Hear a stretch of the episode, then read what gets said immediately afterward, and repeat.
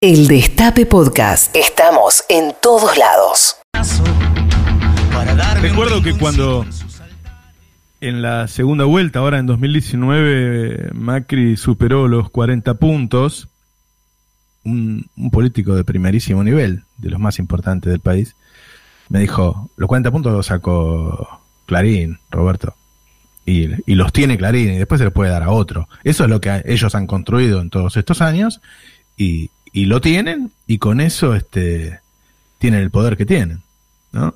Y, y cuando uno ve cuando uno ve lo, lo, lo, sofisticado que se han vuelto, uno piensa, bueno, si ya habían llegado a lograr que un, un gobierno tan malo como el de Mauricio Macri, que empobreció a tantos, que mostró que además lo hacía adrede, ¿no? Porque concentraba los recursos, es decir, te subía las tarifas todo el tiempo, te subía el precio de los alimentos todo el tiempo, esa plata que, que, que vos ibas teniendo de menos iba a otros bolsillos, en muchos casos relacionados a él, y lograron que saque un 41%, es porque cada día son más eficientes en su capacidad de construir realidad. Y cuando uno ve ahora cómo van preparando sus planes, con qué habilidad van atando cabos para lograr un objetivo, dice que qué difícil es competir contra estos tipos, ¿no? Por un lado, como vengo diciendo, ya con una ley de medios no lo cambiás, porque los tipos se han convertido en una red de medios, cada uno a nombre de distintas personas, y, y todos muy poderosos. Si hoy se dividiera el, el grupo Clarín, las cosas no cambiarían mucho. Pero además, han sofisticado su forma de armar operaciones de, de las más bestiales que hacían, como las que hacía la Nata contra Aníbal, por ejemplo, han, han virado hacia asuntos más sofisticados que lo que hacen es mover a la población. Han logrado que las cosas no la tengan que hacer los políticos, sino que la hace la misma población. Alberto llegó a tener una aceptación, una imagen positiva del 82% creo yo, bien merecida, ¿no? Porque salvó a miles de argentinos de morir por coronavirus y porque tuvo la, la, la sensibilidad de hacer que el Estado acudiera eh, a salvar a los que más lo necesitaban, con la tarjeta alimentar, con los medicamentos para los jubilados, con los ATP, con los IFE, es decir, ese 82% que tenía era el lógico, el razonable. Pero fue demasiado para el establishment nacional, que dijo, un presidente con un 82% de imagen positiva es inmanejable. Este tipo va a hacer lo que quiere. Y lo que él quiere, a nosotros no nos conviene. Entonces empezó al ataque y ahora uno se da cuenta lo bien, lo sofisticado del armado. Ellos están armando una marcha, para mañana, algunos dicen que la iban a postergar, no sé. Eh, pero ese armado viene, nosotros sabemos, hace más o menos dos semanas. Lo primero que, que hicieron para empezar a calentar el ambiente en la zona en donde ellos tienen más adeptos es el invento este de las de las silobolsas, ¿no? El que lo dijo más fuerte fue Diego Leuco, ahora les voy a pasar el audio. Y eso calentó el clima en todo el sector agropecuario, que se había levantado por lo de Vicentín. Después lo de Vicentín empezó a salir a la luz, que los tipos eran unos delincuentes, qué sé yo, y se dieron cuenta que tenían que buscar otra cosa. Entonces, inmediatamente sumaron lo de las silobolsas. Después de la de silobolsas, vinieron con los periodistas presos. Después de los periodistas presos, vinieron con el asesinato a Gutiérrez. Es decir, le pusieron todos los componentes ¿sí? Como una comida donde le pones un poquito de esta cosa, un poquito de la otra, un poquito de la otra, para que estuviera preparada para esta fecha. ¿eh? La gente piensa que le están rompiendo las silobolsas, que van a meter periodistas presos y que están asesinando gente. Te reís, pero es así. Hay mucha gente que lo piensa. Y lo fueron armando en pasos. Primero, Leuquito con las silobolsas. Escúchalo. Imaginarán también que toca cosas profesionales, personales, pero insisto que atañen a toda la sociedad. La libertad de expresión no es el más importante de los derechos, pero sí es el que le permite a la sociedad respirar y decir esto no nos gusta, esto no está bien, esto debería cambiarse. Y no es solo contra los periodistas, insisto, perdón que sea reiterativo, es contra toda la sociedad que, eh, está incómoda o contra toda la sociedad que no está de acuerdo con algunas cosas que están pasando. Seas empresario, seas comerciante, seas runner, seas del campo, al campo, están rompiendo silobolsas, casi me olvido están prendiendo fuego campos, están matando gente, es un delirio lo que está pasando. Tenemos que poner un freno urgente. Es decir, buena parte del sector agropecuario se convenció de que estaban rompiendo los silobolsas. Y ustedes vieron qué es lo que ocurre en las zonas rurales, no solo salta el dueño del campo, salta todo el pueblo que de alguna manera piensa que eso es de ellos también.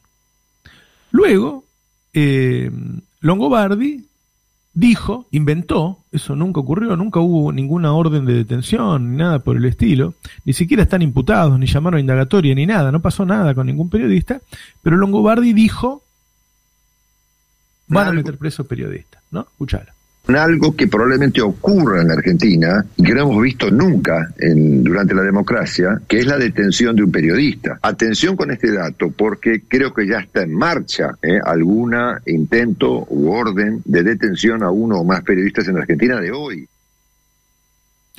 Son tres condimentos. El campo, todos exacerbados, ¿no? Queman campos, matan gente. Segundo, meten presos periodistas. Todas cosas que no ocurren pero que ellos van inventando y van sumando. Y el último fue lo de Gutiérrez. Ponele. La búsqueda del tesoro K, en todo caso, creemos que fue el motivador del crimen. Y bueno, y ahora las hipótesis, ¿no? Si es que estaban buscando dinero, si es que estaban buscando tesoros escondidos ¿eh? de los Kirchner, ese, mito de, eh, de, que hay, de que hay tesoros, de que hay dinero enterrado. Este es el deporte más, más nefasto que se ha instalado en Santa Cruz, en la búsqueda del tesoro K. Que esto podría relacionarse con la ola de eh, robos y secuestros que hubo contra el, entorno de los Kirchner buscando supuestos tesoros ocultos. Dicen que tienen las llaves de los tesoros. Entonces van y los quieren, este, se quieren quedar con parte de, de ese dinero. Eh, sería porque lo extorsionaron pidiéndole plata que tenía que ver obviamente con su eh, supuesto enriquecimiento ilícito por haber sido el secretario privado de los Kirchner.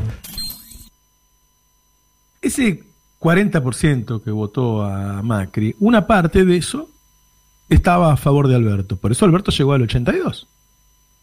Todo esto lo que hace es volver a concentrar a toda esa gente que es capaz de creer todas estas cosas. ¿Sí? Ahora, todo eso después tenés que mostrarlo. Y para mostrarlo es que se organiza la marcha. Y uno de los supuestos intelectuales de Cambiemos está llamando a esa marcha, Santiago Kovadlov. Escúchalo. 9 de julio, hagamos circular esta invitación que hoy empezó a llegar a todos nosotros para que el 9 de julio no sea un momento en el que recordemos, sino un momento en el que protagonicemos.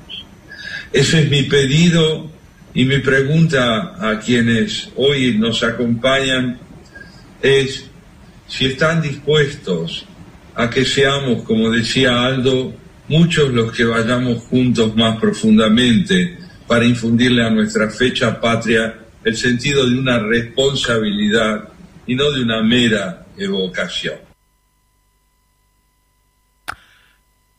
Y no es el único. Hay un spot que se llama Campo más Ciudad que también llama a la marcha tenemos motivos más que suficientes para pelear por lo que creemos, por nuestros valores, por nuestra república, por lo que creemos válido, que queremos como país, por defender una bandera que es la Argentina y defender el futuro de mis hijos. Quiero que el día de mañana puedan sacar pecho porque papá hizo algo por ayudar eh, al resto que tenía la misma buena intención, por el orgullo de, que ellos puedan sentir el día de mañana que cada uno de nosotros hemos puesto un granito de arena para vivir en un país mejor. Que el 9 de julio tiene que explotar Argentina. Tenemos que salir como salieron los infernales de Güemes, con las ganas de tener un país mejor, salir a defender la paz que necesitamos para vivir, donde podamos planificar a corto plazo, mediano plazo y a largo plazo, donde no tengamos que estar pensando que vamos a producir algo y va a venir el Estado y nos va a manotear para después hacer clientelismo político. Así que este 9 de julio que llamar al vecino, al tío, al primo, a que se sume, a que se una y a que tengamos un país que explote. Simplemente por esto, valores y un país digno donde vivir. Ahí está. El paso que viene es la marcha y las cámaras mostrándote la marcha. Es decir, lo armaron desde cero, le fueron poniendo distintos componentes para entusiasmar a la gente, ¿sí? Y entonces, nuevamente, una vez que lo muestren ese 40, 41% que sacó Macri, ya está todo en contra de Alberto, ya está todo en contra de Alberto. Y todavía no estamos sufriendo la parte más dura de la pandemia. Y estos tipos tienen la capacidad y la sofisticación para armar este tipo de operaciones. ¿sí? Empezaron con la Bolsa, siguieron con los periodistas presos y finalmente tratando a Cristina de asesina y Alberto de su cómplice, con los periodistas atacándolo todo el tiempo en la televisión, en Twitter, en la radio, en los medios, llegan a armar este tipo de cosas. Ahora, si estos tipos son cada vez más sofisticados, si estos tipos tienen cada vez más capacidad de convocatoria y de mantener unido a lo que ellos tienen, con lo que le cuesta al peronismo después juntar una cantidad de votos como las que juntó estando en el llano, no sufriendo los sinsabores de manejar el poder en tiempo de pandemia. Imagínense ustedes de los que son capaces. Ahora, ¿tiene planes el gobierno para mejorar la calidad de vida de la ciudadanía? Así es. ¿Tiene medios para difundirlos, para trabajar, para narrar un proyecto económico, para acallar estas voces, para tapar estas voces con algo mejor, con algo que tenga que ver con nuestras verdaderas necesidades? No. ¿Está haciendo algo para tenerlo? No. ¿Está haciendo lo contrario de lo que tiene que hacer para que mejore su capacidad de dar el debate cultural? Sí, está haciendo lo contrario. Está apoyando a los medios de comunicación que lo están acosando está desaprovechando el único medio público que tiene y ahora encima nos enteramos que ese medio público empieza a estar en manos de la gente que apoya a Macri. Yo no sé cómo va a ser el futuro porque no soy adivino, pero que ellos juegan cada vez con más potencia y más sofisticación y nosotros le ponemos la otra mejilla, cada vez me queda más claro. El Destape Podcast. Estamos en todos lados. El Destape Podcast.